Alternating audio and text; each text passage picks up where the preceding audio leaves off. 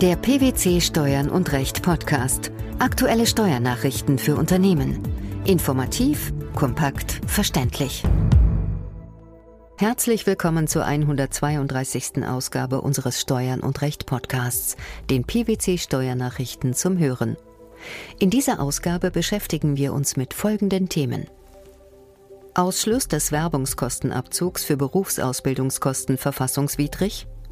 Personenbeförderungen durch Mietwagenunternehmer, kein ermäßigter Steuersatz. Betriebsrentenanpassung, Wahrung der Rügefrist. Der Bundesfinanzhof hat dem Bundesverfassungsgericht die Frage vorgelegt, ob es mit dem Grundgesetz vereinbar ist, dass nach 9 Absatz 6 des Einkommensteuergesetzes Aufwendungen eines Steuerpflichtigen für seine erstmalige Berufsausbildung oder für ein Erststudium, das zugleich eine Erstausbildung vermittelt, keine Werbungskosten sind, wenn diese Berufsausbildung oder dieses Erststudium nicht im Rahmen eines Dienstverhältnisses stattfindet. Wie gestaltet sich derzeit die Rechtslage? Immer wieder hatte der Bundesfinanzhof im Verlauf seiner Rechtsprechung den beruflichen Veranlassungszusammenhang der Aufwendungen betont. Die Finanzverwaltung hatte daraufhin im Zuge des sogenannten Beitreibungsrichtlinie Umsetzungsgesetzes vom 7. Dezember 2012 das Einkommensteuergesetz insofern geändert, als dass Kosten für eine erstmalige Berufsausbildung oder Aufwendungen für ein Erststudium, das zugleich eine Erstausbildung vermittelt, vom Betriebsausgaben bzw. Werbungskostenabzug ausgeschlossen sind. Die Neuregelung galt rückwirkend ab 2004. In zwei Fällen hatten betreffende Steuerpflichtige ihre Aufwendungen für die Berufsausbildung jeweils als vorweggenommene Werbungskosten geltend gemacht und die Feststellung entsprechend vortragsfähiger Verluste beantragt, um diese dann in den folgenden Jahren mit ihren aus der Berufstätigkeit erzielten Einkünften verrechnen zu können.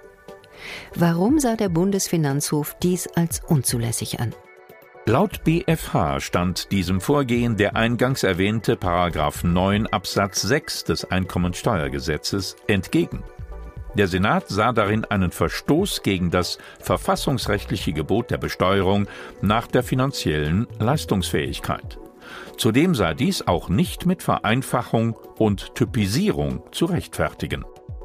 Wie gelangte das oberste Finanzgericht zu dieser Einschätzung? Berufsausbildungskosten stellten keine beliebige Einkommensverwendung dar, sondern gehörten zum zwangsläufigen und pflichtbestimmten Aufwand, der nach ständiger Rechtsprechung des Bundesverfassungsgerichts nicht zur beliebigen Disposition des Gesetzgebers stehe. Diese Aufwendungen seien deshalb unter dem Aspekt der Existenzsicherung einkommensteuerlich in voller Höhe zu berücksichtigen. Ein möglicher, aber beschränkter Sonderausgabenabzug bleibe bei Auszubildenden und Studenten nach seiner Grundkonzeption wirkungslos, weil gerade sie typischerweise in den Zeiträumen, in denen ihnen Berufsausbildungskosten entstünden, noch keine eigenen Einkünfte erzielten. Der Sonderausgabenabzug gehe daher ins Leere denn er berechtige im Gegensatz zum Werbungskostenabzug auch nicht zu Verlustfeststellungen, die mit späteren Einkünften verrechnet werden könnten. Die rückwirkende Anwendung des Abzugsverbots auf das Jahr 2004, gegen die sich die Kläger gewandt hatten, sei hingegen nicht verfassungswidrig, so die Richter abschließend. Es bleibt nun abzuwarten, wie das Bundesverfassungsgericht in dieser Sache weiter entscheidet. Der Bundesfinanzhof hat mit zwei Urteilen entschieden, dass die Anwendung des ermäßigten Steuersatzes auf Personenbeförderungsleistungen mit Taxen im Nahverkehr unionsrechtskonform ist. Mietwagenunternehmer hingegen müssen mit dem Regelsteuersatz kalkulieren. Anders wäre es nur, wenn Sondervereinbarungen bestehen, die für beide Berufssparten gelten.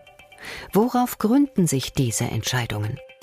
Bei den Urteilen des Bundesfinanzhofs handelt es sich um entsprechende Nachfolgeentscheidungen zu seinen ursprünglichen, an den Europäischen Gerichtshof gerichteten Vorabentscheidungsersuchen. Hier hatte der Europäische Gerichtshof seinerseits in zwei Urteilen vom 27. Februar 2014 unter anderem darauf hingewiesen, dass beförderungsrechtliche Bedingungen, die nur für Taxiunternehmen und nicht für Mietwagenunternehmen mit Fahrergestellung gelten, im Hinblick auf die unterschiedlichen Leistungen auch unterschiedliche Mehrwertsteuersätze zur Folge hätten. Um welche Fälle ging es? Der eine Fall betraf ein Unternehmen, das grundsätzlich die Anwendung des für Taxen geltenden ermäßigten Steuersatzes auf Personenbeförderungsleistungen im Nahverkehr auch auf entsprechende Mietwagenumsätze beantragte. Der Bundesfinanzhof wies die Klage jedoch ab und berief sich dabei auf die Vorgaben des Europäischen Gerichtshofs, nach denen die Beschränkung der Anwendung des ermäßigten Steuersatzes auf Personenbeförderungsleistungen mit Taxen den Richtlinienbestimmungen entspreche und insoweit auch keine Verletzung des Neutralitätsgebots vorliege. Der nationale Gesetzgeber sei berechtigt, die Personenbeförderung im Nahverkehr per Taxi als öffentliche, besonderen Verpflichtungen unterliegende Dienstleistung mit der Anwendung des ermäßigten Steuersatzes zu begünstigen. Im zweiten Verfahren betreffend Krankentransporte verwies der Senat die Sache zur anderweitigen Verhandlung und Entscheidung an das Finanzgericht zurück. Aus welchem Grund? Nach den diesbezüglichen Ausführungen des Europäischen Gerichtshofs könne die zu klärende Rechtsfrage nur dann anders und im Sinne der Klägerin zu beurteilen sein, wenn von einem Mietwagenunternehmer durchgeführte Krankentransporte auf mit Krankenkassen geschlossenen Sondervereinbarungen beruhten, die gleichermaßen für Taxiunternehmer gelten. Denn in einem solchen Fall sei das Beförderungsentgelt in dieser Vereinbarung festgelegt und es gebe auch keine über diesen Vertrag hinausgehende Beförderungs- und Betriebspflicht. Das Finanzgericht muss nun die hierfür erforderlichen tatsächlichen Feststellungen im zweiten Rechtsgang nachholen. Die Rügefrist eines Betriebsrentners, der die Richtigkeit der letzten Betriebsrentenanpassung seines vormaligen Arbeitgebers nicht anerkennen möchte, ist nur dann gewährt, wenn die Rüge spätestens bis zum Ablauf des Tages zugegangen ist, der dem folgenden Anpassungsstichtag vorangeht. Dies entschied das Bundesarbeitsgericht mit Urteil vom 21. Oktober 2014. Vor welchem rechtlichen Hintergrund war die Entscheidung zu treffen? Nach 16 Absatz 1 des Gesetzes zur Verbesserung der betrieblichen Altersversorgung, kurz Betriebsrentengesetz, hat der Arbeitgeber alle drei Jahre eine Anpassung der laufenden Leistungen der betrieblichen Altersvorsorge zu prüfen, um hierüber nach billigem Ermessen zu entscheiden. Dabei sind insbesondere die Belange des Versorgungsempfängers und die wirtschaftliche Lage des Arbeitgebers zu berücksichtigen. Hält der Versorgungsberechtigte die Anpassungsentscheidung des Arbeitgebers für unrichtig, muss er dies vor dem nächsten Anpassungsstichtag dem Arbeitgeber gegenüber wenigstens außergerichtlich geltend machen. Eine Klage, die zwar innerhalb dieser Frist bei Gericht eingeht, dem Arbeitgeber aber erst danach zugestellt wird, wahrt diese Frist nicht. Das bedeutet also, Paragraph 16 Absatz 1 des Betriebsrentengesetzes fordert einen tatsächlichen Zugang der Rüge bei dem Arbeitgeber innerhalb der Rügefrist. Wie gestaltete sich der Streitfall? Der Kläger bezog seit 1993 eine Betriebsrente von der Beklagten. Diese passte die Betriebsrente zum Anpassungsstichtag 1. Juli 2008 an.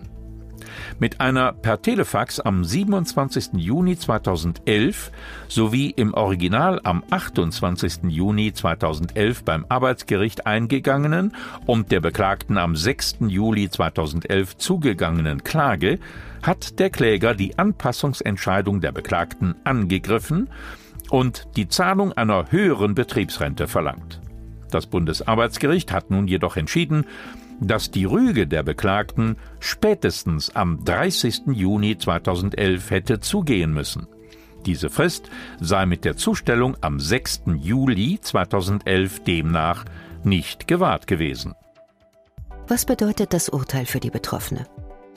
Dieses Urteil des Bundesarbeitsgerichts stellt klar, dass zivilprozessuale Regelungen bezüglich der Zustellung von Klageschriften im Bereich des Paragraphen 16 Betriebsrentengesetz nicht anzuwenden sind, sondern dass es auf den tatsächlichen Zugang einer Rüge beim Arbeitgeber ankommt.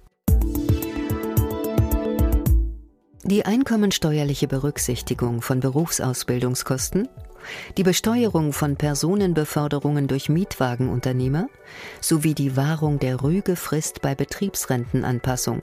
Das waren die Themen der 132. Ausgabe unseres Steuern und Recht Podcasts, den PwC Steuernachrichten zum Hören. Wir freuen uns, dass Sie dabei waren und hoffen, dass Sie auch das nächste Mal wieder in die PwC Steuernachrichten reinhören.